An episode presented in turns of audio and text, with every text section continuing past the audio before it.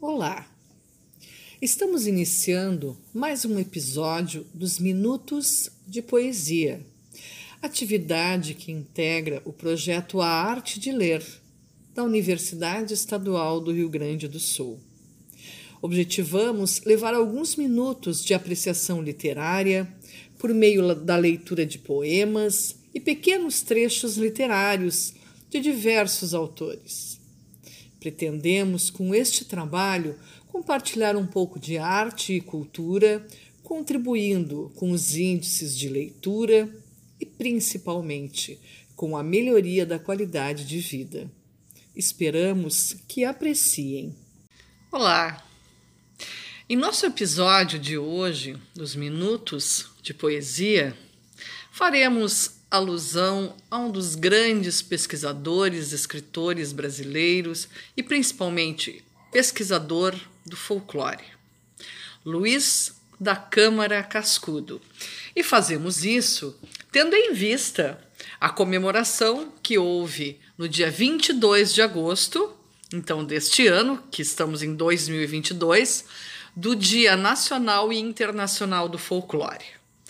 Então, nada melhor do que trazer esta recordação a partir de Luiz da Câmara Cascudo e comemorarmos à altura o Dia do Folclore.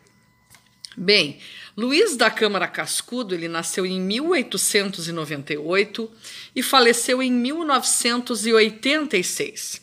E ele viveu toda a sua vida na cidade de Natal, Rio Grande do Norte, onde então ele produziu um grande material, uma obra vastíssima, muito importante, que teve repercussão tanto no nosso país quanto fora.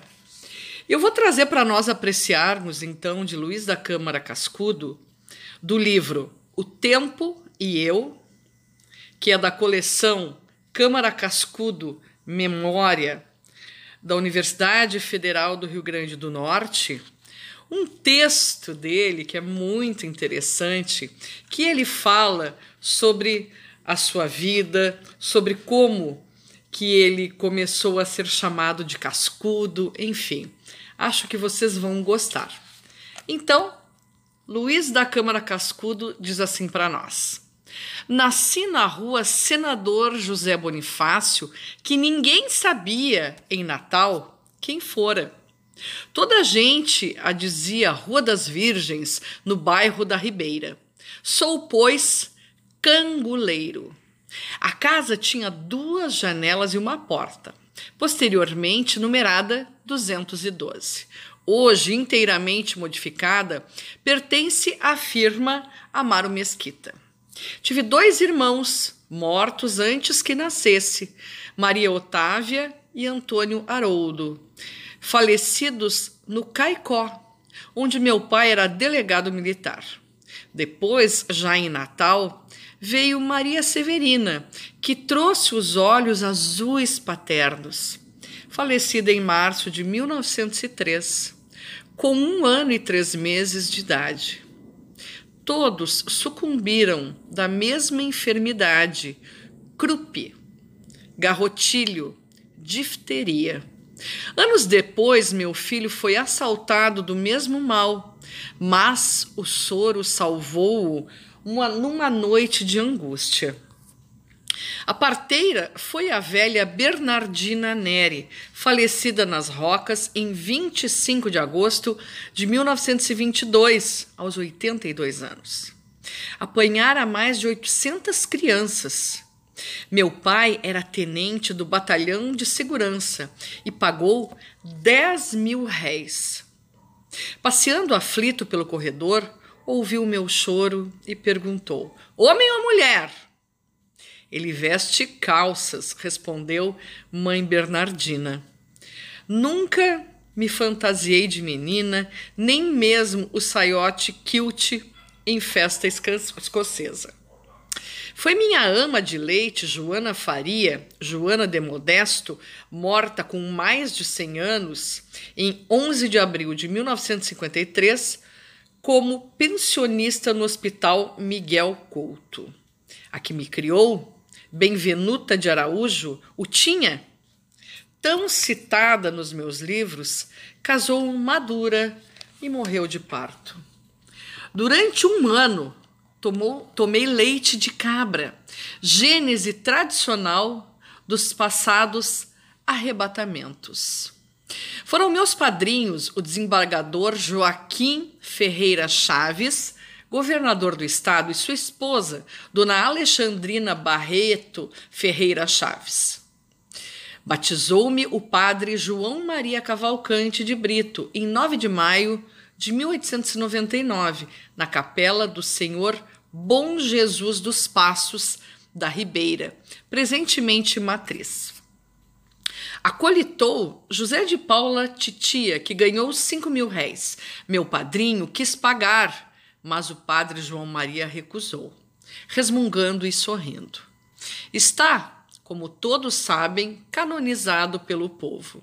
Seu busto em bronze, inaugurado em 1921, vive cercado de ex-votos e dia e noite ardem as velas pagando promessas.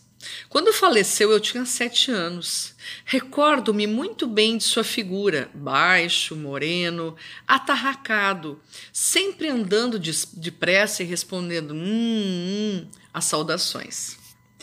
Nasci numa sexta-feira, dia de São Sabino, 30 de dezembro de 1898, às cinco e meia da tarde.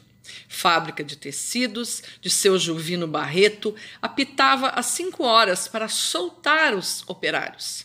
Havia uma alta, possante e decorativa chaminé, chamada pelo povo o Boeiro do Tecido construída em 1888 e derrubada em 1958. Correspondia ao local ocupado pelos armazéns da firma Nóbrego e Dantas, na Avenida Junqueira Aires, já com essa denominação. Nasci meia hora depois do apito da fábrica, pregão sonoro da tarde natalense.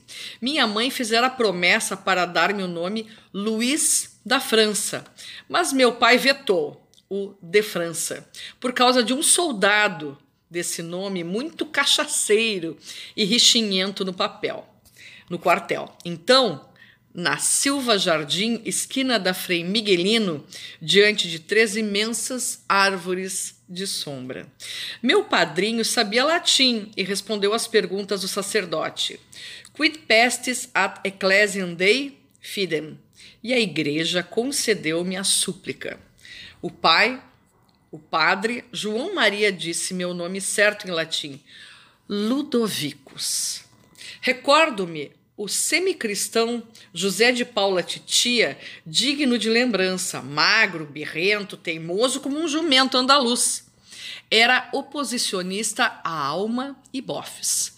Quando, em 25 de março de 1904, o doutor Augusto Tavares de Lira tomou posse no cargo de governador do Rio Grande do Norte, Zé de Titia dependurou-se na corda do sino grande da matriz e dobrou finados a tarde inteira, dando os pêsames ao Estado. Tentaram prendê-lo, mas Zé de Titia escondeu-se numa barcaça e viajou para o Amazonas. Faleceu em Manaus em novembro de 1910. Minha madrinha, Alexandrina Chaves, trouxe-me nos braços da capela do Bom Jesus até a sua casinha. A mãe do batizando não devia assistir à cerimônia. Minha madrinha entregou-me à mamãe com as palavras que a tradição esqueceu. Minha comadre, aqui está seu filho, que levei pagão e lhe entrego cristão. Fiquei sentado. Espero que tenham gostado do nosso episódio de hoje, trazendo o saudoso Luiz da Câmara Cascudo, em comemoração ao Dia do Folclore. Um grande abraço e até o nosso próximo episódio. Se você gostou deste episódio dos Minutos de Poesia, por favor, curta, comente e compartilhe. Siga-nos também, caso queira, em nossas redes sociais. O nosso site é educacalmusicalwergs.com. O nosso canal do YouTube é Educação Musical Diferentes Tempos e Espaços. O nosso Instagram é arroba Artsied. Então, até o próximo episódio dos Minutos de Poesia. Muito obrigada pela audiência e um abraço.